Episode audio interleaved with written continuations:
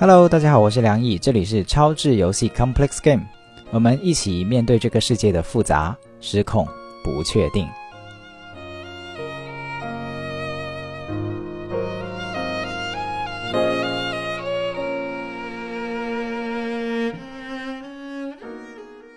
Hello，各位听众朋友们，大家好，欢迎收听 Steve 说。我们本期的嘉宾是我们的老朋友梁毅，他是一位亲密关系和非暴力沟通的教育工作者。欢迎梁毅。Hello，大家好，我是梁毅。以及我们这一期节目也是在北上海的这个线下的一个现场的录制，然后现场有我们大约一百多位 Steve 说和超值游戏的听众朋友们，大家给观众朋友们、给听众朋友们打个招呼好不好？来，一二三，Hello。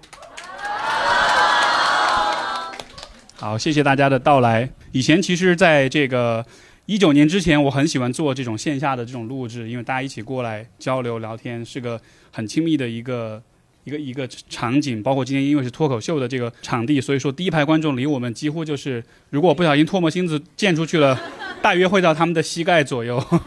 所以很近。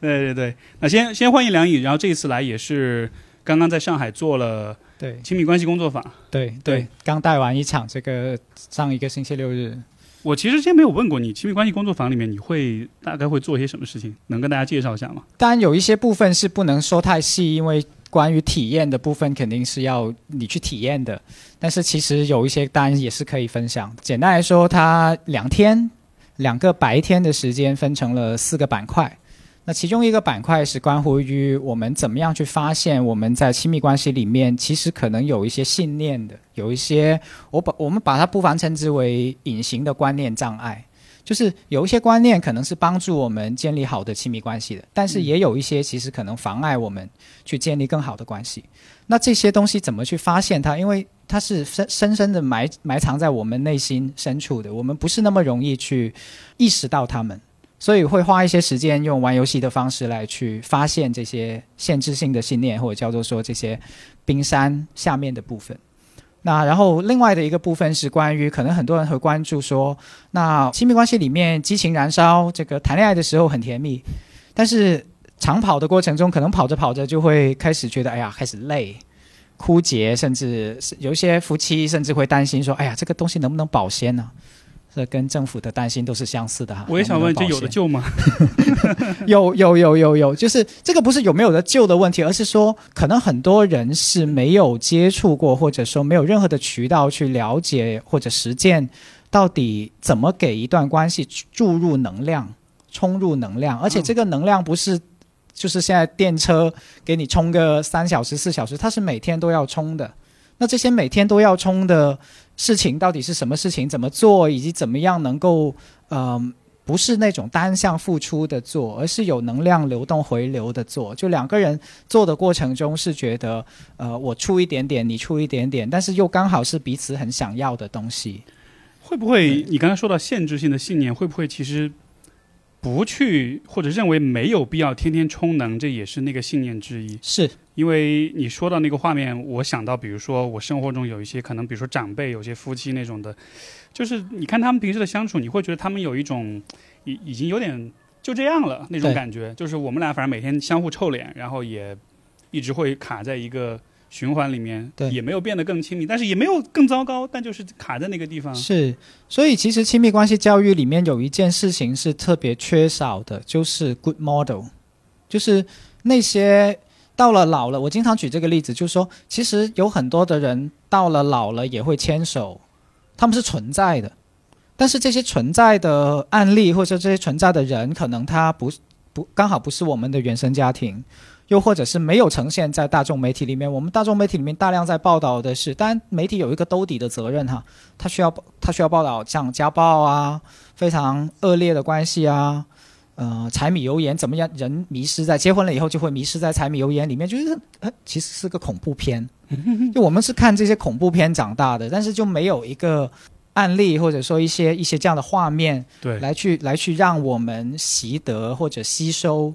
刚才我说的那一种，就是你的关系里面其实是有一些部分去充能的。嗯，我们甚至都想象不到，因为没有素材，所以也就没有想象的材料。就都没有那根筋啊，好像。对啊，没有那根筋。但是其实那个部分没有大家想象中做的那么累。它一旦运作起来了，形成良性循环了，它就自然而然是一部分。比如我跟我太太可能每天会抱很多次，就是就是拥抱的抱，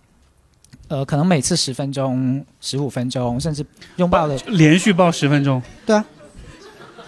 你那你们抱那里干嘛？聊天吗？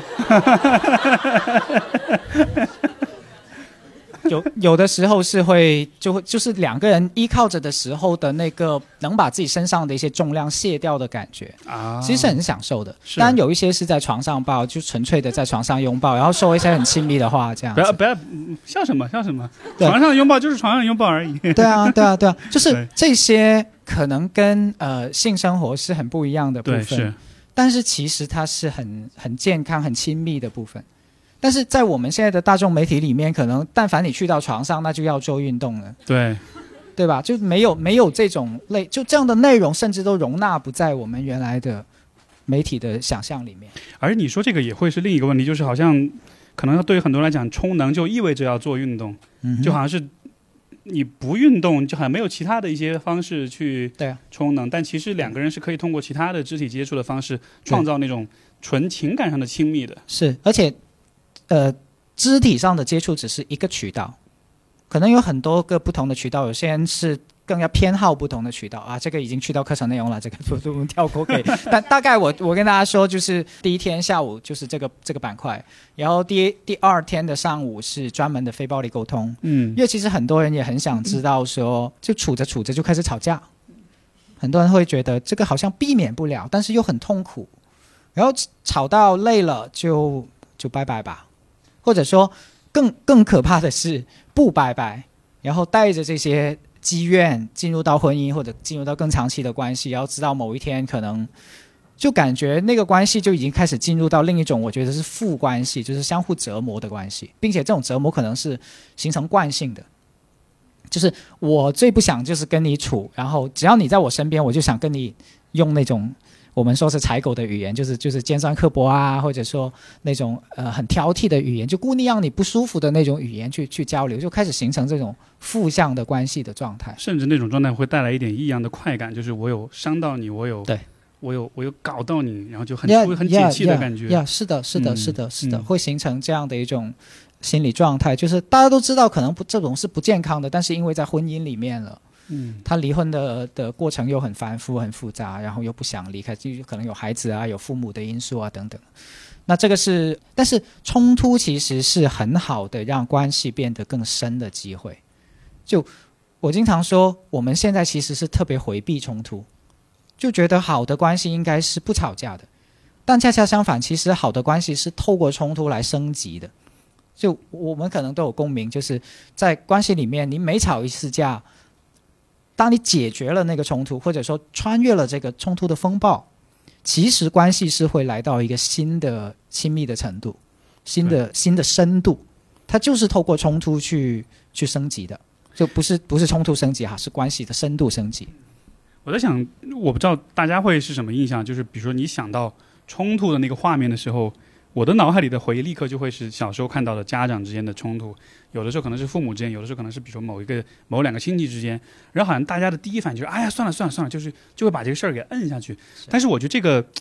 这个息事宁人的态度其实很有趣，嗯就是息事宁人在一在从大人的角度，他当然是希望不要有冲突，但是息事宁人对我们的影响是什么？当你看到父母会或者家长会在第一时间让冲突消失，并且那是他们唯一在乎的事情的时候，他自然而然会留下一个印象，就是这个冲突它不管是什么，它多半不是个好事儿，它多半是是一个要尽可能避免的事儿。是所以，可能我们长大了之后，当我们自己面对冲突的时候，你自己都来不及反应，你的本能反应是，哦，又来了，这个事儿我得先把它避掉，然后我不去考虑这个事情它背后有没有像你说的带来关系，有没有可能带来一些好处，我只是像是一种自动化的反应，要把它给平息掉。我我举个例子好了，就是我现在见过一些比较成熟的父母，他们能够做到的事情是，在吵架的时候吵，吵出了结果或者各自平复好了，把事情解决好了以后，他们会找时间跟孩子解释，说：“哎，爸爸妈妈刚才是有点凶，但其实我们是因为什么事情在争执，或者说在在很努力的去找到一个办法，怎么怎么怎么样。就是人是情绪动物，人都会上头，但是同时人也有理智。而这个理智的部分跟成熟的部分是体现在，尤其是家长他可以做到的部分，就人其实有这个能力做到的事情是，当你平复好了，把事情解决好了以后，是要跟孩子解释的，因为否则孩子就会被吓到，而那个吓到的感觉会长期的存留在他的记忆里面。待会我们可能会聊到创伤，跟这些是有关系的，因为孩子不像大人那么能够理解，嗯。原来人是会发火的，因为在他很多的原来的生活的片段里面，父母都是很温和的，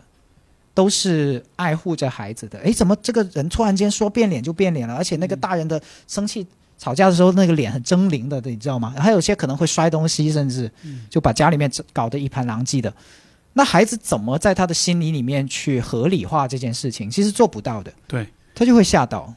有的时候是吓的，还有的时候可能是那种，也许没有吵，但是那个氛围、那个空气是很凝重的。对，就是没有人说任何话，但是同时大家又在说着很多话，那种无声的喧嚣的那种，是的，很紧张的感觉。是的，我觉得这种感觉是特别难，尤其对小孩来说特别特别难理解的。是的，对，就你自己本能的你会觉得身体不舒服，对的，但你不知道发生什么了。对的，对。呃，我也接触过很多创伤的案例，里面就是有这个部分，就是孩子是明显的能够感觉到那个气压，甚至他会觉得他拼命的就在不断在想，说我能够做点什么事情让这个气压给降下来，是不是我做错了什么？他他孩子会自我归因，甚至有的时候说，哎呀，我我是不是只要乖一点，父母就会就会和好啦？他们就会就会重新笑，他们会想很多，其实没错。我我想起我小时候的一个一个记忆，就是我们家楼下那个每次我父母推着自行车回来的时候，然后那个自行车路过有一个像一个水道上面铺着的那个水泥的那个砖块，就会发出响声。然后呢，那个响声是它有连续两块水泥块，所以会有一个连续的当当当当两个声音。然后我听到那个声音，我知道他们回来了。然后。因为你知道小时候那种楼道的那个隔音也比较差，然后呢，他们上楼的时候，你可以通过脚步判断出是我爸回来还 是我妈回来了。然后每一次我爸回来的时候，然后立马就感觉呃，整个人就紧张起来了。对对对，就好像是那个那个氛围要来了，你要做好准备了。嗯，是是是，能想象。就是对于孩子来说，其实他们会知道很多，跟想到很多。大人会认为其实他还小，他不懂的。不是的，孩子懂很多。你觉得在工作坊的这些经历当中，因为来的都是成年人，对吧？嗯，你会怎么去促进改变的发生呢？因为其实改变很难，对，以及你的，比如说你工作坊可能是两三天这样，在很短的一个时间之内，对，那你会做些什么事情去让人们能够获得长久的、持续的，呃，真正对生活会有持续影响的改变？他要有体验。这就是为什么我做工作坊而不是做讲座，或者不是做做这种录播型的网课的一个很重要的原因。当然那些也很重要哈，那些体验的意思就是你要让那个感觉就在现场发生一次，哪怕一次。比如我最近的一些工作坊里面有一个很深刻的体验，真的就是做完一个练习，其实是一个很简单的倾听练习，就是就是复述，就复述你听到了什么。就是这么简单，但是它是有一些技巧在里面的，我也不方便透露哈。就是这么简单的一个练习，让呃夫妻或者是情侣之间去做，然后做完了，我特别印象深刻，其中一对就说他终于听明白我想说什么了。然后另一个说，对我也感觉到，原来之前他一直一直一直一直不断在跟我说的那个事情是这个意思啊。就是当这种理解发生的时候，我们我们调查很多的夫妻也好，或者不是亲密关系都好，在哪怕在职场，都说我很想被听见，我很想被理解。我就问大家一个问题，我说每个人都需要理解，那谁提供理解？怎么理解？怎么样理解发生？那我就让他在现场发生一次，或者说发生几次，然后大家就会就会哦，原来是这样发生，因为这件事情没有人教过。太可怕了！就是我们从小教育体系里面，语文、数学、英语也好，什么都好，让你去接触这个世界，但是理解这件事情竟然没有人教。对，尤其是理解的那个感觉，对吧？那个感觉就像是，比如说人们会问什么是真爱一样，你其实遇到你就知道，理解也是这样的，就是你被理解的那个时候，那种很很通透的那种感觉，那个是你完全无法否认的。而且一旦有了一个参照之后，以后你其实会拿这个作为标识去看其他的这个其他的场景，是。你自己也会试图给别人带来这种感受。是是是是是，就就像就像你刚才说那句话，你说完我就会说是的，是的，是的，是的，那个速度甚至都不用走脑，嗯，就这就是一个对话跟理解发生的过程，就是你是骗不了自己的。对，有的时候我经常那个，我看很多电视剧里面啊，就是但凡演到心理咨询师的这个角色，我都会带着很批判的眼光去看待。然后，然后你们知道，经常出现一个台词，咨询师都会很假情假意说：“我真的特别理解你的感受。”然后，但是，然后那个时候你说，就你怎么，你那个理解是哪儿来的，是的，对吧？就是他嘴巴上说的，但是你就是感觉不到，你感觉不到，那就是没有理解。是的。其实我们可能说的更多的那句话是，我感觉我还没有理解，嗯，就不是那么容易的说我理解了。哦，就是承认这件事儿有点不好意思，是吗？我觉得是的，因为理解这件事情被道德化了。嗯我们在亲密关系里面的很多事情都被道德化了，陪伴被道德化了，理解被道德化了。什么叫做道德化了？就是你做不到是要 feel shame 的，是要是要羞觉得有羞耻感的，对，然后要会提出来，就有点像我给你一个要求，看你考的怎么样啊！我现在马上来考考你，就是会变成这样的一种状态。是，所以好像这个，哎，我还没有太听明白你的意思。这句话好像是很少见的，是的，台词里面也好，生活中也好，或者是嗯哪怕在咨询里面也好，就好像不常会有这个，就好像是像你说的，如果我们暂时没有听明白，这像是一个有点丢脸、有点不太有意思的状状况，是的，但其实是一个特别重要的反馈。特别重要的反馈就是知之为知之，不知为不知。对，就其实这是个很简单的道理，但是在我们日常交往中，不管是跟熟悉的人交往，还是跟陌生的人交往，这句话都很不常见。但是其实我是很喜欢说的，我我很不是很故意喜欢说，而是当我真的没听明白的时候，我就会说，呃，我还没懂，呃，多说一点，我是会这样说的。这会不会也是源于说，呃，人们可能会默认亲密关系或者说比较亲近的呃家人或者是恋人的关系，是一个你用最小的努力就能让它 work，就能让它正常运运转的。就是说，大家会把它看作像是一个特别耐用的一个一台机器，你只需要做最基本的维护，它就会运转，而不是说反过来，它其实很精密，它其实需要你不断的调试。不断的润滑，不断的修补，不断的更新零件，就好像是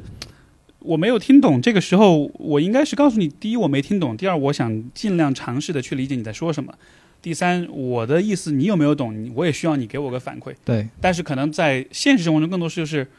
不懂装懂，就有点像是比如说你。有的时候我我想起，比如说之前出国的时候，有时候老外说了一个话没听懂啊呀呀呀，然后就装作 装作听懂了，其实也无伤大雅。是但是一次又一次的装懂的结果，就是到后来你会发现，其实两个人对彼此的理解是非常非常远。非常非常远。呃，很常见的一个现象就是，对方说完，然后扭头在做的时候可能不清晰什么，他就会抱怨一句说：“哎，又不说清楚。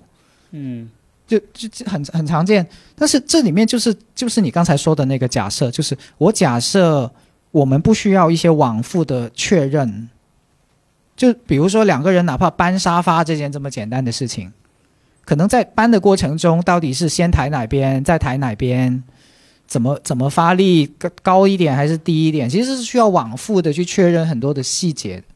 你觉得为什么会存在这样一个现象呢？就是我觉得不光是在亲密关系里哈，就好像在人际关系里似似乎都存在这样一种心灵感应式的一种期待和想象，就是我们会想象，我们会默认别人是会，我只要说两到三个字，别人立马就能懂我整个一个自然段表达的意思。是而且这样应该蛮普遍的，我感觉很多时候我们都，对吧？懂的都懂，我们都喜欢这样去想。对。我感觉其中一个很重要的原因是我们的沟通教育真的没有做起来。关于沟通的的，因为其实大家不妨想一想，就是我有我有前段时间跟朋友探讨过这个问题。我说，如果说过去几十年中国的教育，或者说我们现代的教育缺的很缺的一件事情是什么？就是关于合作的教育。我们都把教育理解成或者变成了一件关于竞争的事情，而竞争是个体为单位的。嗯，而个体为单位的时候是不需要沟通的。是，是你需要更多的是揣测，揣测出题的人怎么出题，我怎么答题，它是没有交流对话的。但是合作不一样，你想象一下，如果你从小学甚至幼儿园开始就有很多小组的活动，你要跟别人合作，合作的过程，完成作业的过程，就是就是你要沟通的过程，你要划分到底一个任务怎么样分工，或者是出现挫败的时候，怎么样去修正，怎么样合作的去修正，这个过程就是一个沟通能力的积累的过程。对，但是我们过去几十年，或者说我们的成长经历里面，这块就像被抽掉了。是因为老师的，比如说老师的示范总是某一个同学没有做好，我们先把他拿来群嘲一顿，对，然后 是的，然后惨的。但其实这也是一个无意识当中的一个示范，就当人们犯错误或者当人们没有呃按照我想要的事情来呃方法来做事情的时候，第一反应是去嘲笑他，然后去让他无地自容，就好像是以后你再也不需要跟这个人有任何关联一样。但其实不是，他还是会存在在你的生活里面。如果你用这种姿态去对待，比如说你是一个呃团队的领导者，或者是你是一个家庭的成员，对吧？在一个小集体当中，那这种姿态应该不会让你走得特别远。是啊，就嗯这个非暴力沟通里面，我们把它叫做“柴狗”的语言。柴狗，柴狗就是就是反犬旁一个人才的才嗯哼，的那个柴狗。柴狗的语言就是特别有评判性的、特别比较性的、特别羞辱性的、攻击性的这种，嗯呃，以惩罚为为取向的这种语言。OK，对我能否说，好像这种语言听上去是一种比较考虑当下的那一刻的反应，它其实不太考虑未来会怎么样，就好像是比较短视的。因为惩罚、跟批评、跟羞辱，可能在当下对你来说是一个，它代表了它代表了我们一些动物性的反应。对，它确实，它的根源是跟我们作为动物的那个部分，就是你想象一下，一个动物在森林里面或者草原上面遇到一个危险，或者遇到一个它要解决的猎物的时候，它的反应就是攻击性的，是用我的牙齿，用我的爪子，用我的这种动物的的呃的这种这种这种股 power 这种能量出去的。对，要去要去用我的所有的攻击性去改变这个对象，或者说要去整这个对象，就那种能量的流动，首先是对外的。而且这个你说这个反应，我觉得是是我们改不掉的。嗯你懂我意思吗？就是，就算比如说我读过所有的书，我上过所有的课程，所有的工作坊，但是到了那个时候，当情绪一上头之后，你还是会动物性的部分还是会出来。是。它它不是说是你道德品质不够高，或者你修炼觉悟不够高，而是人好像在那个时候他会有这种是，所以我们观察到很多大学博士吵架，他就吵架，不会因为你有一个博士学位你就不吵架，对。不会因为你是爱因斯坦你就不吵架。那我会觉得这个部分当然没有那么绝望了，我们把它称之为第一反应跟第二反应。对，就你承认会有这个第一反应，这个很重要，就不是完全的说哦，我知道了以后我就不会有这个第一反应了，会有的，我也会有的。而且如果这么来说，可能比如说亲密关系，那个亲密就在于，这是在所有关系里最能够去包容跟允许你有这个反应，并且完了之后，我们还能来去修补、去道歉，然后去原谅彼此，就好像是去复盘，或者对说去复盘。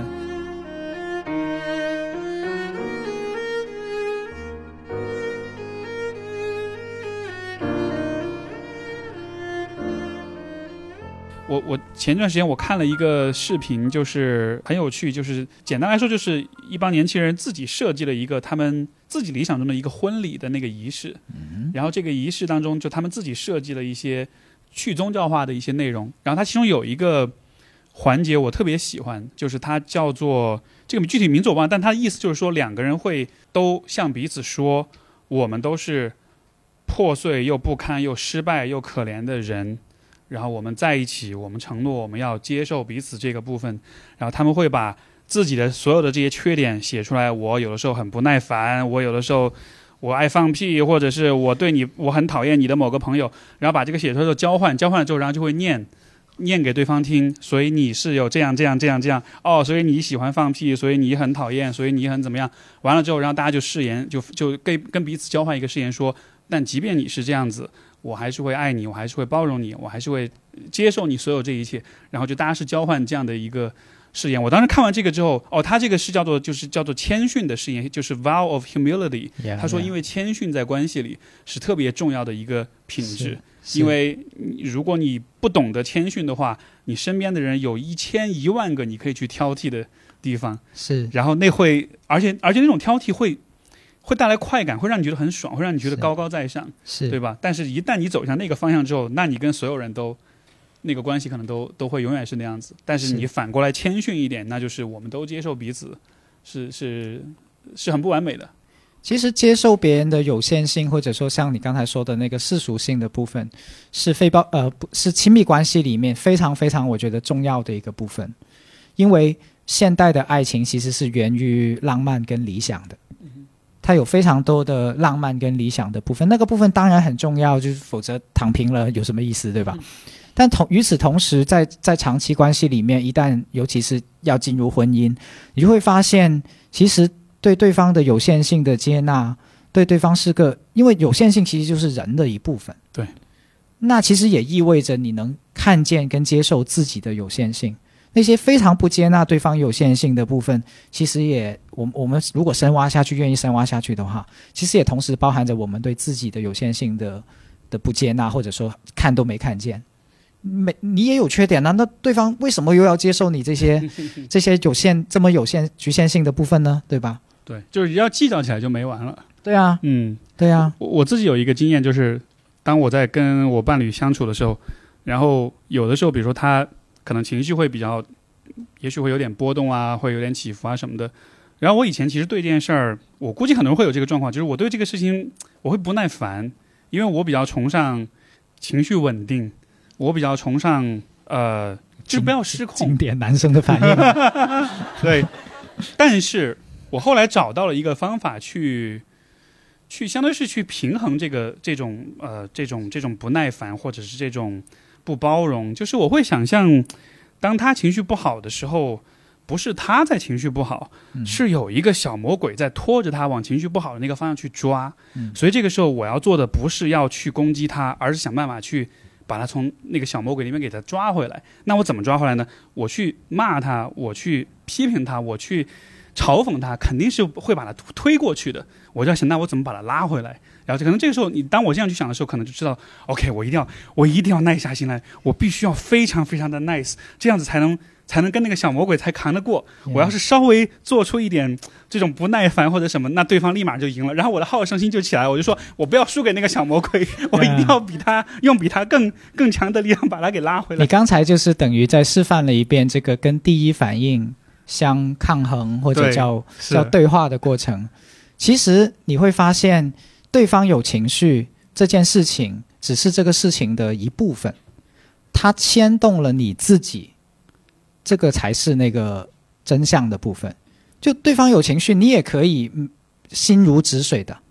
但是很多男生或者说在亲密关系中的人，他没有看见的那个部分是，对方在情绪里面，你自己很想快一点的消解对方的情绪，让他平复下来的这个自己，嗯，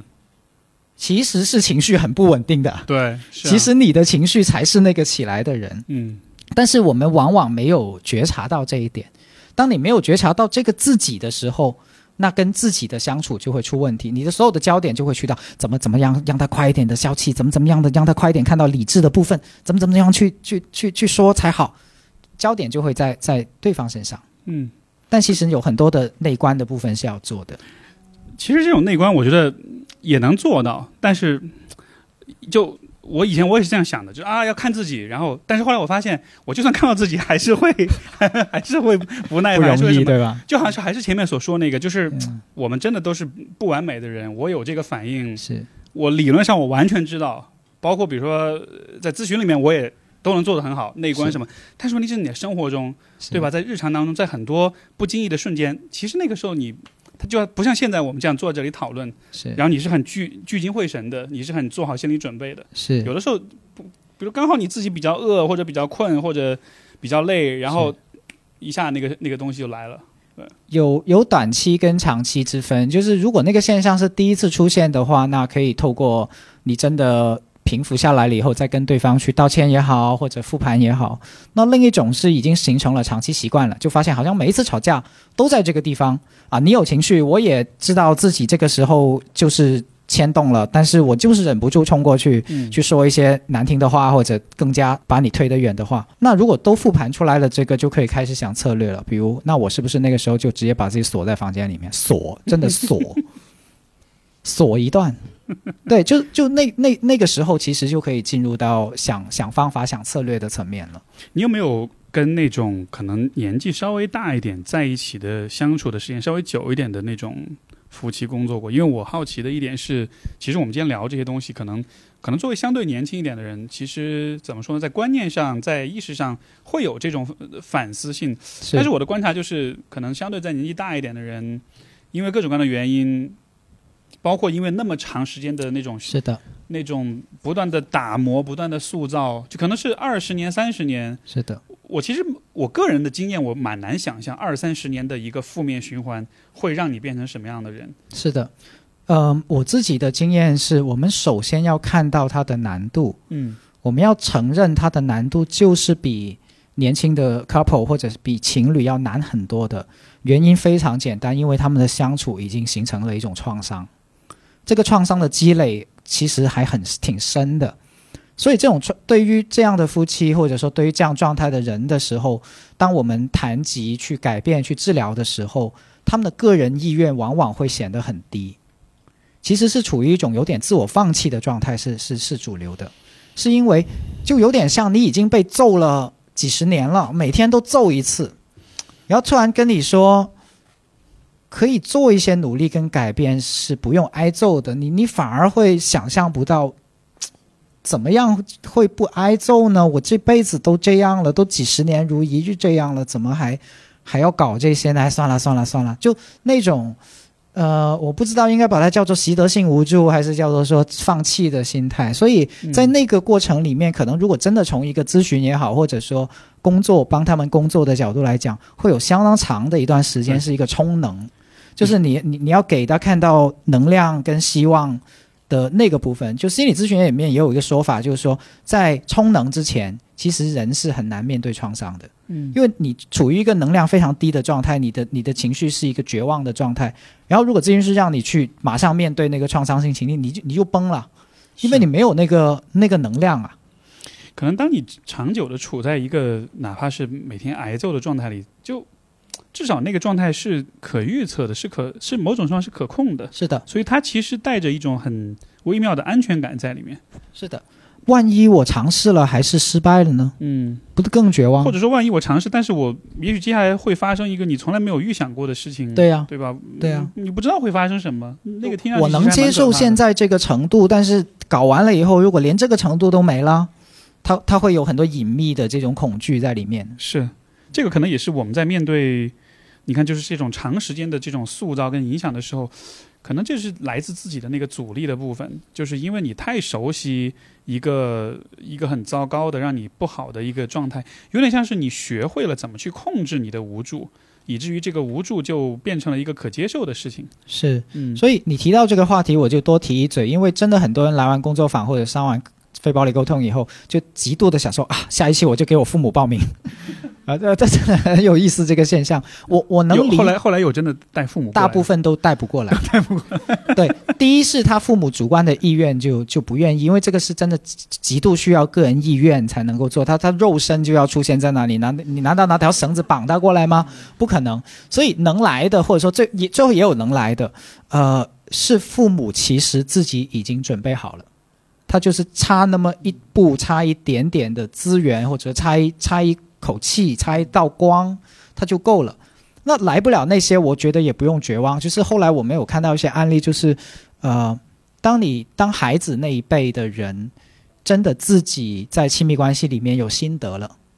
他是会反过来影响父母的。嗯但是那个状态跟你最初上工作坊，或者说一开始知道这个身心灵这事儿，已经可能有四五年的时间，而父母是在这四五年里面慢慢的看到说，诶，怎么这个孩子跟过去的那个精神状态、那种跟我说话的态度也好，或者是那个感觉也好，他是他是无可欺自欺欺人的去感知到了这种沟通质量的改变，他反过来就会好奇，你你是学了什么或者发生了什么，嗯哼，让你变得好像越来越懂事，越来越舒服，越来越成熟，反倒我成了那个比较幼稚的人。对，那就会他就会开始好奇这些东西怎么来的，然后才开始接触。嗯，所以一个更良性的状态，我经常说，不是你上完一个工作坊或者报完一个班，自己学得很兴奋了，自己也感受到冲到了能量了，马上把它安利给父母亲人，而是你自己的生命状态也发生了更多的变化以后，身边的人反而被你吸引了。对，就是有一种公亲示范，有一种 lead by example 的那样它就。是就是活出来的一个东西，而不是直接信息传导的东西。是的，我我现在为止，我做播客这件事情给我的家庭关系带来一个意外的好处，就是就是我平时说不通的那些道理，他们听了播客，他们会觉得。反而比较能接受，你知道吗？嗯，呃，就但是你说这个，我觉得很有趣。我在想，有没有可能是这个？我做一点大胆的猜想啊，就是可能对于中老年人来说，他的怎么说呢？他的大脑的发育已经相对的比较固化了，至少在皮层上，在就是说这个前额叶比较稳固了，所以说他的经验、他的认识、他的想法相对来说是比较难改变。他不像小孩子，可塑性很强，你教他一些东西，他的观念很容易经经历一些巨大的转变，这样子。所以就假设中老年人他在观念上是很死的，所以你要通过语言的说教去改变他，你其实就是要跟他这个观念上的固化去跟他冲突、跟他对撞，但你撞不过，因为你只是刚刚学了一个什么东西，但他有他几十年的经验在支撑他的这些观念，但是当你用行动去，嗯呃示范去影响的时候，就好像你绕过了他的他的皮层，他的呃理性思考的这个部分，你好像调动了一个他更深层的一个关于行动，或者说关于。嗯，就是我通过你的行动去体会你为什么做这件事情，是的，而不是我通过你讲的道理去分析你为什么要做这件事。是的，是的它就不是一个判断了，而是更像是一种体会的传递。是的，是的，完全完全完全是这样。就是我们现在对智能的理解，其实是脑袋的这种智能，它的它是基于语言，然后形成一些价值观。而你刚才说那个，我我把它理解成是心智，新的智能，新的智能其实是跟你的身体啊，跟你的整个身心状态是相关的。还有一种智能叫做场域智能。就是人在一个空间里面跟别人互动的时候所形成的智能。嗯哼，这最常见、大家最容易理解的就是踢足球的时候或者打篮球的时候，你知道你的队友在什么方位、怎么传球之类的。那运用的就既不是你的文字的智能，这种脑袋脑力的这种智能，也不是你的呃身体身心的自我关怀的，而是这种场域的。那所以其实不同的这些智能都在告诉我们一些的一件事情，就是我们用了太多的脑袋了。真的用了说了太多的话，用了太多的脑袋，但是这些说的话、用的脑袋的事情，好像没有真的很多全部贡献给我们想要的幸福这件事情。而你会不会觉得这个事儿，它其实又是一个会联系到关于教育的一个问题，就是呃我们在接受老师的教育的时候，我们也在观察老师是如何帮助我们来改变自己的。是。但是老师的最喜爱的改变一个人的方式就是巴拉巴拉巴拉，就是不停的说教，然后是。我们就会觉得说教是这个世界上最有效的改变一个人的方式，以至于当下一次你想改变别人的时候，你唯一知道的就是说教。我有时候会跟一些老师工作，我就会跟他们说，教育这件事情其实不只是你怎么说，嗯，孩子其实他会接收的部分是你怎么做的部分。那包括我有一些朋友是研究校园欺凌的，然后就发现其实校园欺凌如此的难去完全消失，是在于老师跟校学校的这个行为，其实有很多就是本身带着欺凌性的，就人压迫人的部分。如果你大人都每天在做这样的事情，孩子怎么不会模仿呢？你说这个让我想到这两天看到的一个新闻，就是那个标题就让人觉得挺挺惊悚的，就是说心高校的心理咨询现在变成心理监控。嗯，就是在高校里面，如果你出了任何的心理问题，你要是很单纯的以为心理咨询的中心的这个老师会帮到你的话，接下来发生的事情可能就是他们给你做个评估，然后 OK 你抑郁了，接下来请你请家长，要么陪读，要么休学。嗯，就好像是。呃因为他们是更多的是希望保证说学校不出问题，学生不会因为各种问题而你知道给学校带来负面的影响啊，这样子的。我就是其实就像你所说的，就是就是教育者呃对于人的问题，对于人在发展过程中那些有可能是不可避免的那些困难、那些脆弱，但他的方式是很粗暴的。但是这种对待的方式本身呢，也是像你说是是欺凌，以及这种方式又能会给其他的在场的年轻人传递怎么样一种观念，是对吧？我待会儿我们聊创伤、二次创伤的时候，可能或许会会回到这里。就是我我自己是这么看这个问题的，就是因为我们从小长大的时候，会慢慢的把这个理解成是一种恶，是一种邪恶。你说什么是一种恶？就是好像掌握权力的人，或者长辈，或者是老师这样的角色，去这样子做事情的时候，我们其实就会脑袋里面觉得，哇，天啊，怎么可以这样？这个事情真的好坏。尤其是当了一个文艺青年以后嘛，会有相当长的时间去批判这件事情。我觉得批判是对的，但是我们要想一个想一个部分，就是他们有没有能力，或者他们知不知道不这样的话可以怎样？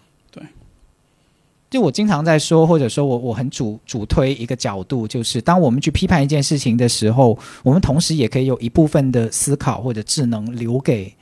那到底要怎么做，并且要把那个怎么做给做出来，至少在我们自己的生活跟言行里面去把它做出来，或者影响更多的人把它做出来。那么那些原来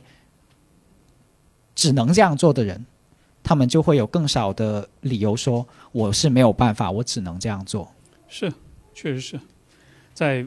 所以在这样的情况之下，你说他有什么其他的选择，可能也比较有限，因为可能家长也把这个事情抛给学校，希望学校来解决。他们面对了非常多的。呃，case 就如果我们更有同理心的去站在校方的角度去同理的话，就会他们真的很害怕这些索赔的案例，是是，他们真的很害怕卷入一些司法纠纷，然后这些修法纠纠纷又会反过来对他自己的公务员的考核啊、前程啊等等的产生，就是这种制度性的压力又会压到他身上。是对，所以哎，做老师对这个无穷的话题呢，我们已经卷入了 是是这家校关系的的复杂话题，我们可以决定开一期呃去讲。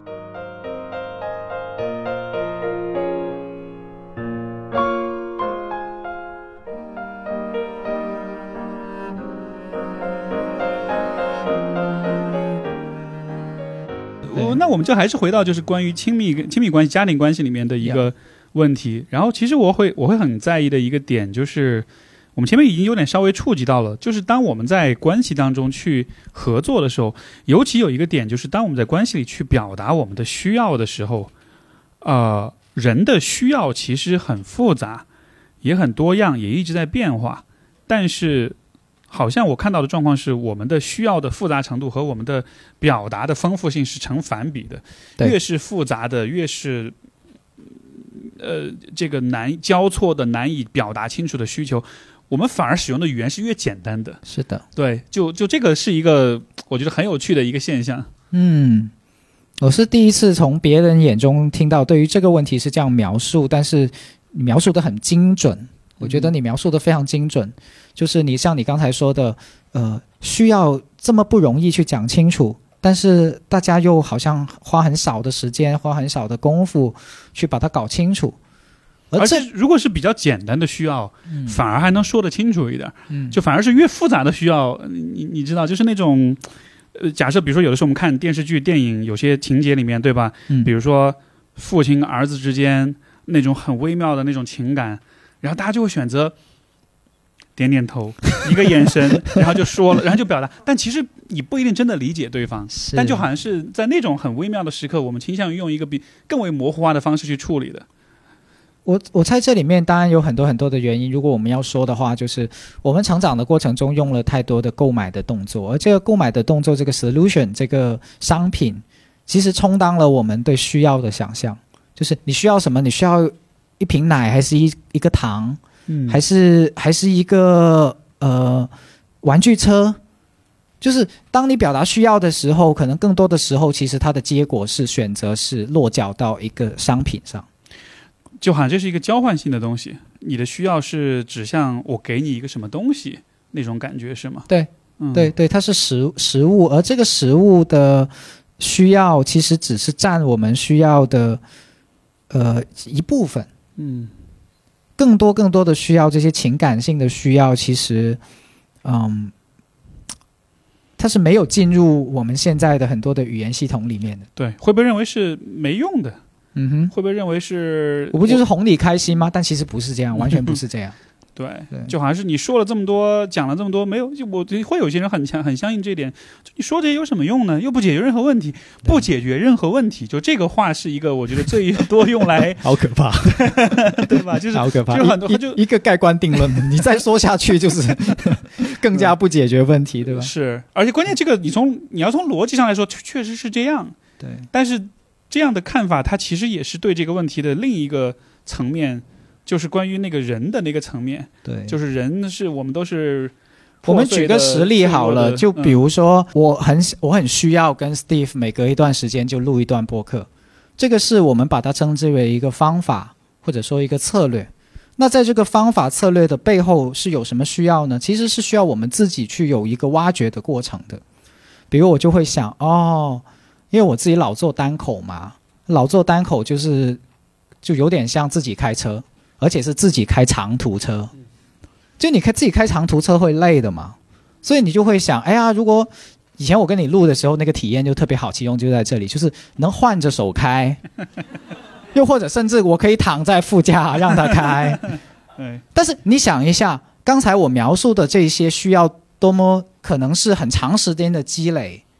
我才会形成这种心智，就是我去理解自己那个久不久的就想去找 Steve 录一下播客的那个心情，它是怎么来的？不是纯粹的喜欢，而是里面一定有一些内容，嗯。回应了我的生命的需要，嗯。又或者是哎，我真的很想，我我发现除了刚才说那个以外，还有哦，我很很很想跟过一段时间就跟一个同行，而且这个同行有心理的很多的实物的操作、经验的积累、文化的观察，跟我很多共鸣同频的话题，我太想跟这样的一个人隔一段时间就交流一下。灵魂深灵魂深处的需要，就你慢慢的咀嚼，你会慢慢就是就像酒一样，越越嚼越香，越越有多东东西出来。但是那些东西不是假的，是就是真的。对，我觉得你说这个指向的一个问题就是，其实人还是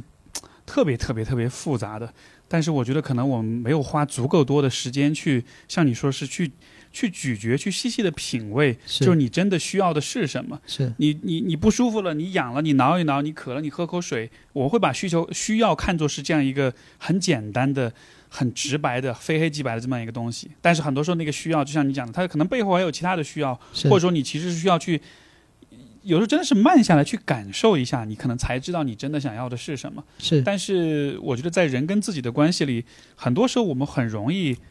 很粗暴的对待自己，而且我觉得有的时候我们会像是有点希望自己的需要是简单的，嗯因为这样子的话，照顾自己就会变成一件很容易的事情，对。也不花功夫，对，也不太需要靠别人帮忙，对，然后也成功率很高，对，不太容易有因为做的不够好而失败的时候。我觉得这就是呃，现代我们已经走到了这一步，就是我们慢慢觉醒说，爱自己是重要的，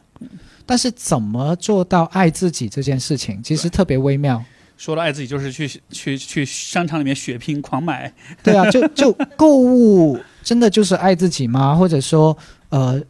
更更多的睡一觉，当然睡睡觉很多时候是呃很重要，因为很多人缺乏休息。坦白讲，我真的觉得现在很多人很缺乏休息。就像你刚才说的那个，它是已经掉到，就像那个电电量，你的手机电量，如果把它比喻成你的体力或者是你的精气神的能力的话，你都掉到很多人是掉到了百分之二，或者甚至自动关机了，他才去充电的。嗯，但是其实一个更健康的状态是，可能你掉到百分之八十、百分之六十，你就要去充电了。对，因为后面的那一段其实很伤害你的，不管是情感性的，还是你的内脏，还是你身边的人，可能都要搭进来。因为在你只剩下两个 percent 的电的时候，我打赌你的脾气不会非常好。嗯，没错。而且我觉得也是这个，因为这个缘故，啊、我觉得其实写作、写日记是一个特别好的一个去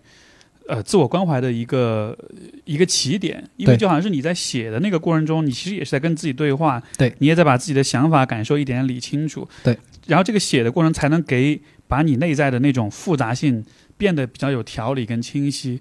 我我从大学以来一直就有这样一个习惯，我经常嗯。晚上失眠的时候，因为你知道人一失眠就会很慌，就会很焦虑。对。焦虑完了之后，我就去写东西，写日记，嗯，写一写，写到后来写的精疲力竭，然后就安安心的睡去，就好像是嗯那个焦虑，它不是因为你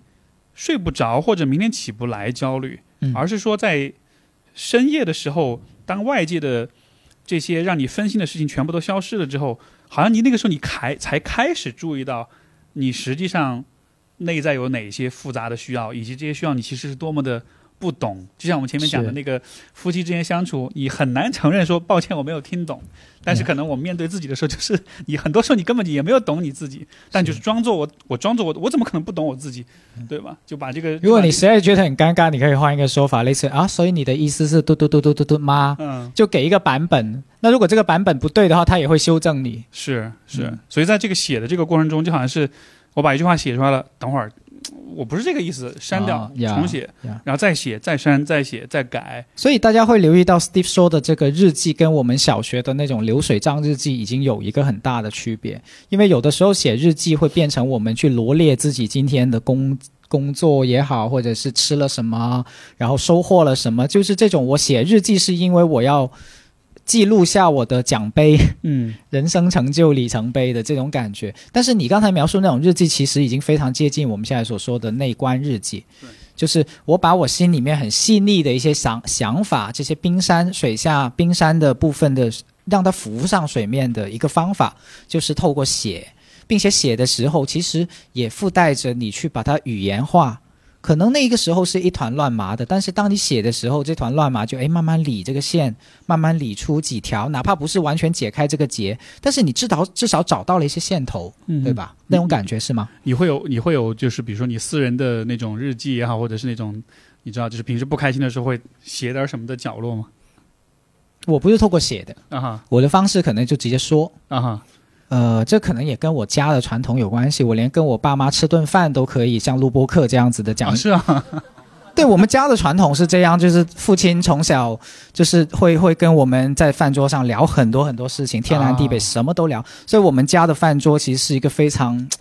非常有仪式感，就是让我觉得它它象征我的家的一个一个一个地方。啊所以后来我连跟同事吃饭的时候，包括今刚才跟你太太吃饭的时候，都会聊聊聊聊聊聊，哪怕那个话题聊到很深，然后我就很开心 这样子。就那个其实也是一个梳理话题是吗？那是一个那是一个梳理思考嗯呃梳理内心的一些想法的过程，它就随着这个对话，随着交流就出来了，对就整理了。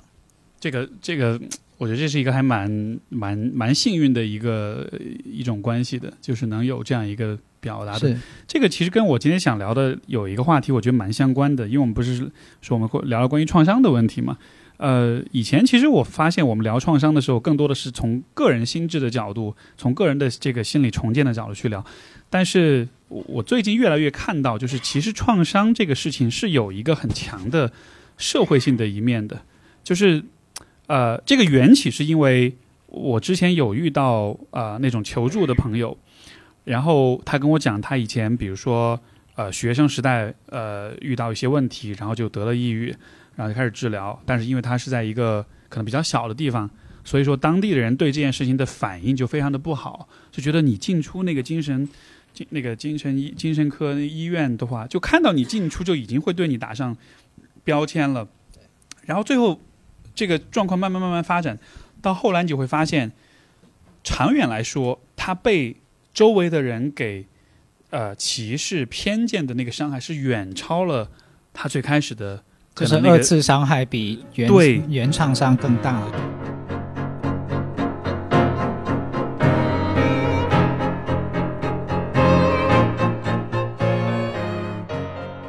刚才我们在聊关于沟通、关于表达、关于对彼此的需求的理解，所以我就会注意到，是不是关于创伤有这样一个问题：当人经历了创伤以后，因为你看没有创伤的时候，你的需求就已经很难理解了，很复杂了。你要能把它准确的表达出来，别人要能准确的理解你，这本来就是一个挺挑战的过程。当你经历了创伤之后，就好像是你的你的心理的需求，其实会几何级数式的爆炸式的那种增长。是会非常非常的复杂，复杂到你哪怕你只坐在那儿你自己写，你想一晚上，你可能也不一定能想得清楚，因为它非常混乱。而在这样一个情况之下，你要能让别人理解你就更难了。当别人不能理解你的时候，反过来那他们的态度，他们的对待你的方式，就就是有点像是这种理解的难度会造成别人对你的偏见和不理解，像是一个不可避免的结果。就你理解我的意思吗？我明白，我明白你的意思。嗯，这个就涉及到一个其实有点理想的画面了，但是我是特别希望这个理想的画面变成现实，就是当一个部落里面有一个人受伤了，其实大家是会呵护着这个人的。而我们现在说的二次伤害，是因为我们给不出这个环境给不出那份对于伤者的照顾。嗯这里面当然有很多原因啊，这个就不展开谈。但是我就尝试邀请大家去想象这个画面，因为这个画面我发现在某些特殊情况下是能够做到的。比如我有一个是非暴力沟通的班是循环开的，就是每每次是两个月的。那这些同学是已经陪伴了两个月，学了大量的同理心、同理倾听。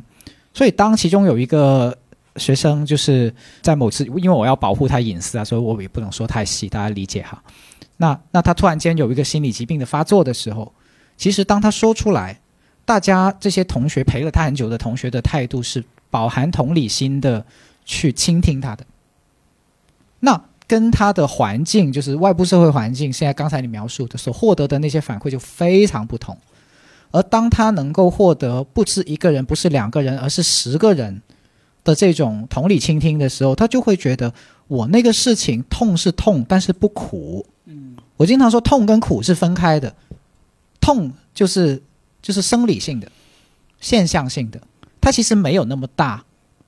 它是可以扛过去的。嗯，尤其心心理的部分，但有有一些剧烈到什么的，就可能需要药物辅助哈，那些几百万倍的那种痛感，那些另说。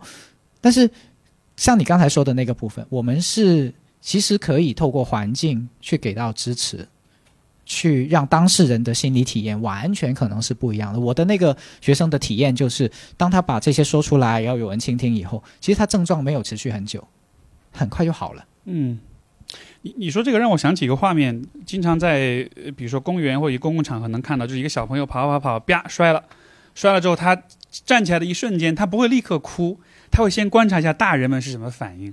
然后，如果没有大人们来看他，他可能就可能会抽泣一下；但如果有人看他，哇就哭了，就好像是他也需要通过，就是我们是需要通过别人的反应来帮我们自己判断我当下这个状况可以怎么理解。对是吧？那那所以，如果人是这样来学习的，那我们延伸一点来说，就是当遇到伤痛、遇到创伤的时候，我们可以想象，比如说两种不同的情况。第一种情况是，可能你身边人立刻像你刚才讲的，会来呵护你，会来照顾你，会跟你说没有关系，对吧？就是我们都会支持你，都会这样。那这种时候，这个其实也会影响你对你自己这个问题的那种感觉。嗯哼你会意识到说，诶，大家没有因为这个事儿而远离我，嗯或者是显得很惊悚、很害怕、很不知所措，所以那这个事儿应该也不太是个特别可怕的问题，对吧？但是另外一种，呃，我觉得很令人遗憾的一个状况就是，很多时候，呃，外人其实是他不一定是对你有恶意，比如说，当我们聊到一个人如果他有自杀的念想的时候，嗯因为之前前段时间前几天刚好有朋友在问我，嗯就说如果我身边有一个人，我感觉他可能会想自杀的问题，我应该怎么办？我要不要跟他聊？然后就非常非常小心，但是这个小心，他恰恰是在告诉那个人，你所有的这个想法是我们大家都不太敢去聊的。哇，嗯。那你这个问题肯定很严重哎，就这样子反而就会强化这个人对他自己这个想法的那种否定也好，那种羞耻也好，那种恐惧也好，所以就好像是。这个就是就是联系到前面所讲，就是我们对创伤的反应和理解，它其实是有一个非常强的社会社会的属性的。我们对我们会从周围人的反应里得到大量的反馈，来告诉我们我们应该怎么理解自己创伤。但就很遗憾，就是我们的这个文化当中的第一直觉的反应是是不要谈这个事儿，因为会觉得不好意思，会觉得我会不会太侵犯你隐私了，或者说我会说了这个会让你不舒服。其实其实我我我特别谢谢你去澄清刚才那一点，就是不是坏人才会把这个事情办砸，而是恰恰有很多是好心的。是这个，而且这个好心背后，用我们刚才的话来说，它是有很多很复杂而真实的需要的。啊、比如说像你刚才说的啊，一这个人要自杀了，这么重大的事情，那我是说还是不说？然后跟他聊多久？聊多我聊的时间会不会又等又又耽误了他去看心理咨询？就很复杂很多的想法同时来，而这些想法不是不好的初衷，很多甚至是很好的初衷。这样子，我觉得就很遗憾。有的时候就会，我听到的一些状况，这种呃呃霸凌也好，被欺凌、侵犯，你知道，就很包括就是可能你遇到一些呃生活中的一些呃创伤性的事件，分手啊、被裁员啊等等等等，对吧？然后然后这个时候。呃，身边人可能，尤其我觉得传统的比较传统一点的爸妈、父母这一代，就他们其实也对这种事情的反应也不是特别好。嗯对吧？就我觉得很少听到父母说“嗨，没事儿，没关系”，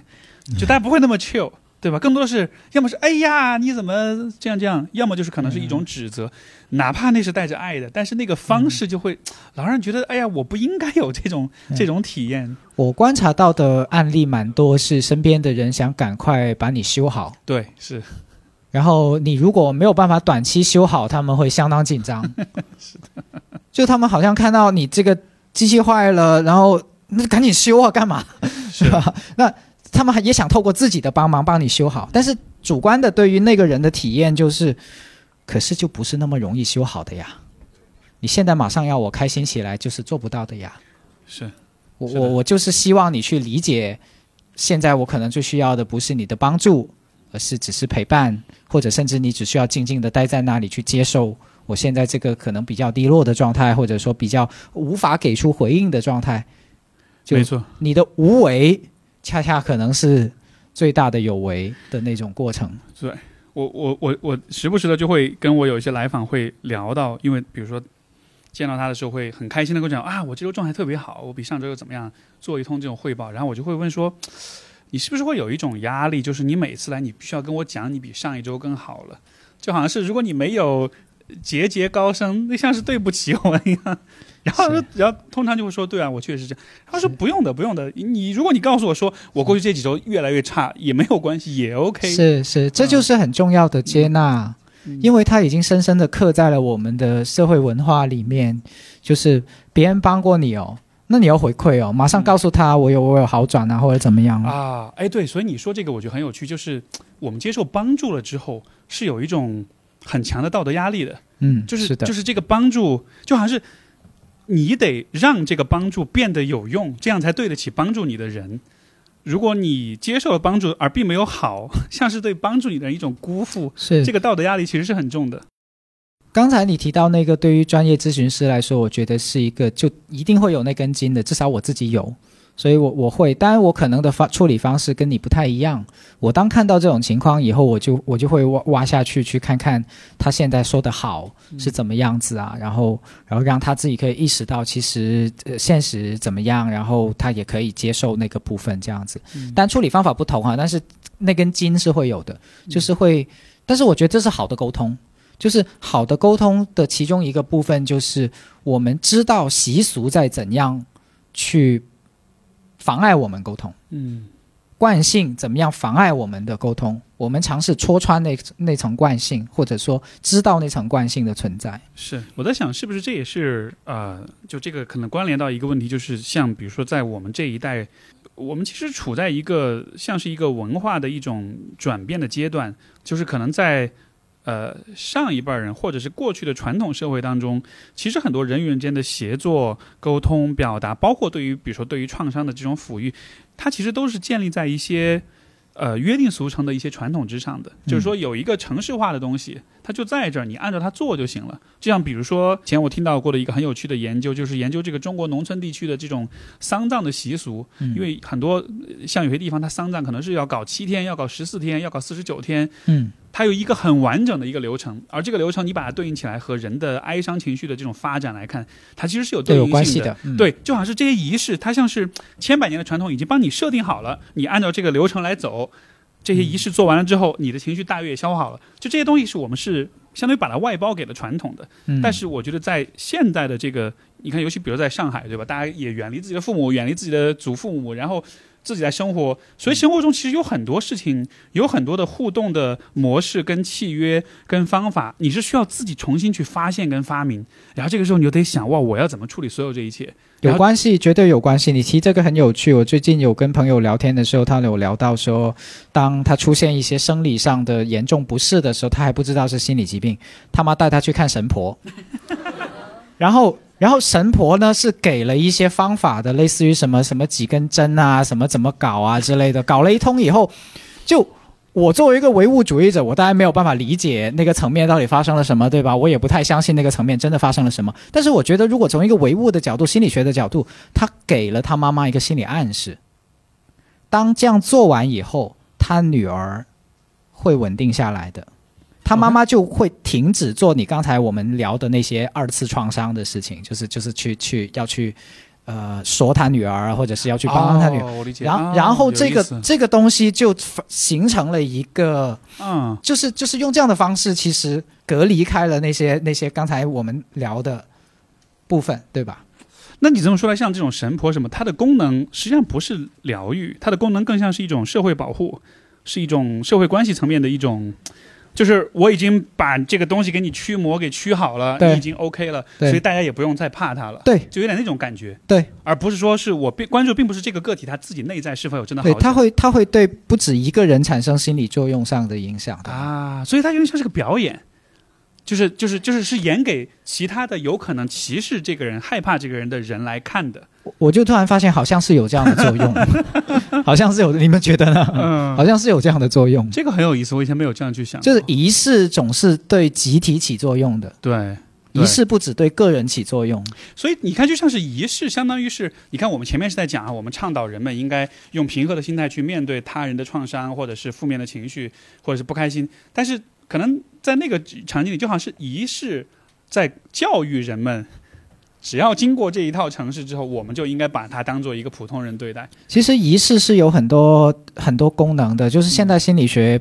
并不把仪式看作宗教化的东西或者什么，因为仪式本身就是一种心理能量的聚集跟交换的方式。如果你把它说的非常唯物的话，比如举个例子，一个孩子。在打架中，在班级的一个冲突斗殴中吧，呃，受了伤。班主任如果足够的灵性跟足够的非暴力沟通的话，他完全需要去理解怎么我怎么安排一个仪式，让同学们理解这个这个互动这个伤害，同时又让这个受伤的同学感觉到大家对他的关怀跟爱护，所以这是个仪式。只是这个仪式可能不是烧香，不是 那个什么，是是有很多特别的。我们现在不那么容易用这种教教学的语言去描述的动作，但是这些动作是有心附带强烈的心理效果的。哎，我挺好奇的，那会怎么做呢？就像你刚才说这个场景，就是你要帮助这些同学们去理解这个受伤的小朋友这个。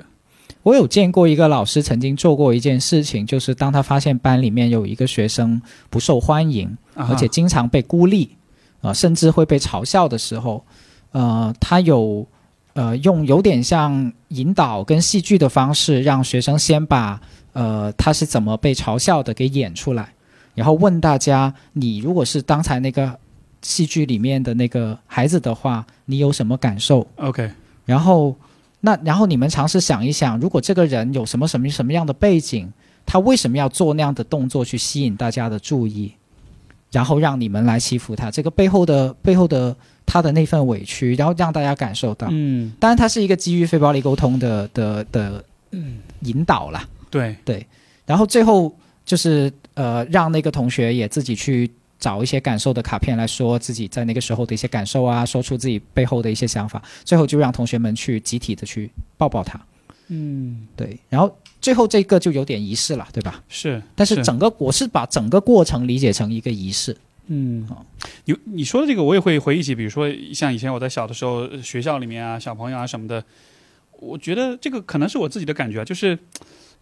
有从小的时候开始，我们就会有这样一个习惯，就是我们看到。别的小朋友有那些我们不太理解的一些行为、一些举止或者是一些表达的时候，我们会很容易就是把它跟把它跟自己对立起来，就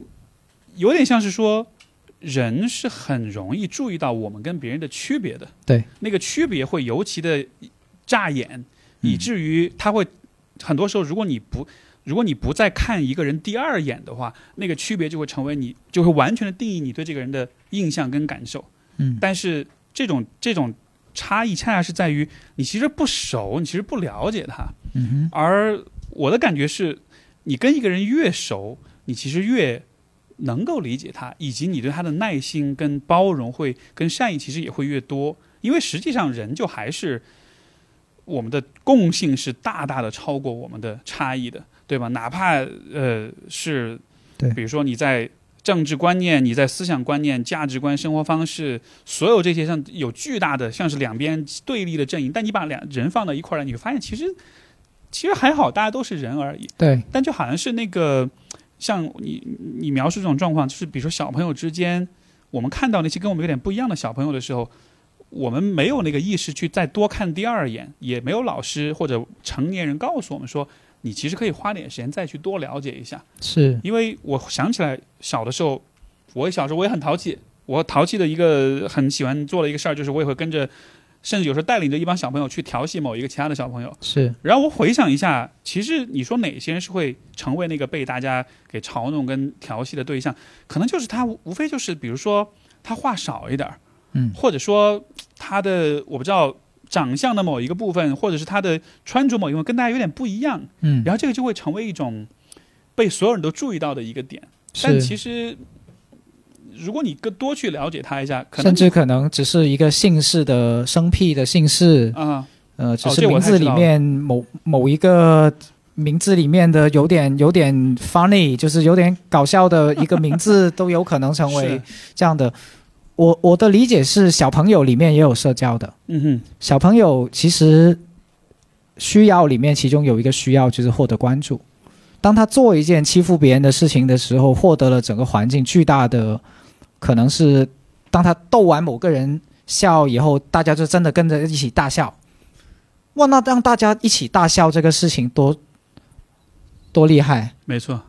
他获得了巨大的认认同感，甚至甚至是某种能力感。是我能让大家笑，是的，我那天也也但是他不知道那个人的是作为牺牲品的，就是你献祭了那个人的啊呀感，受，去获得刚才说的这些东西。就好像是小孩子还是。呃，他的那种真正的共情能力还是比较弱的，在他眼中，可能其他的小朋友更像是他去获得自己心理满足的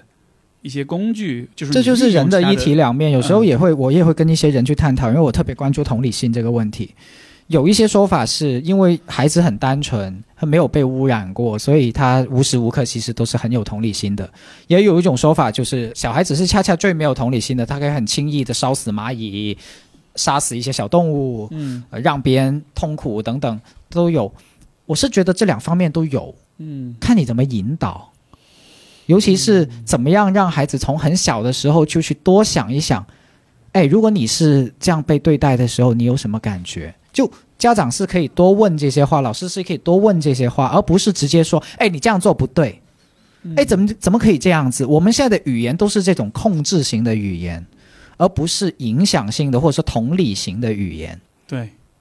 你说这个呃，以以以前我看过一本书，对我在这个方面的影响还蛮深的，叫做《摆脱共情》。然后这个书它的核心的观点其实就是说，他说同理心其实可以分成情绪性同理和理性、认知性的这种同理。同理，对，所以说我，知道他其实是提出情绪性的同理不一定是好事情。嗯哼，比如说这种，呃，你在现代信息环境中就会过载啊，对对对，就比如说我们有的时候看到有些电影里面会有这样的情节，比如说一个一个男的犯了一个事儿，对吧？很恶劣的一个事情，让他妈就包庇他，然后他妈为了包庇他，又犯下一系列更多的这种罪行。他说这种就是情绪型的这种这种同理，就是你是根据你一个很感性的因素去想要去保护这一个个体，但是你没有看到你在保护这一个个体的时候，你伤害更多的人。就他当中其实是缺少理性的思考的。所以那本书他倡导就是说，人应该有更多的呃，就是在认知上的这种理性的这种共情，因为这样子的话，你的共情的那个对象才不是这一个个体，而是更宽泛的。所以联系到你刚才说那点，就是当小朋友被教育去要有同理心的时候，那还是一种，我觉得那都不是认知性的，那更像是一种服从性的同理，就是大人要求你要同理，你才这么做。但第一，你没有那个同理的感受；第二，你也不知道原因，你也不知道你为什么要这样这样做。它更像是一种为了服从而逼迫你这样的一个过程。你你刚才的那个服从性的同理是指哪一种场景？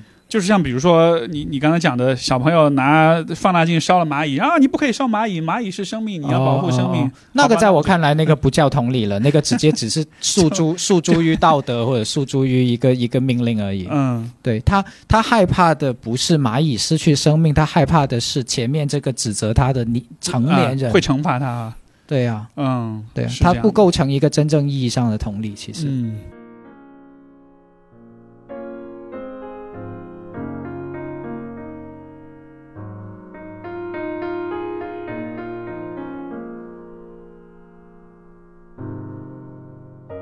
你在你们的工作坊里面，就是也有遇到过那种，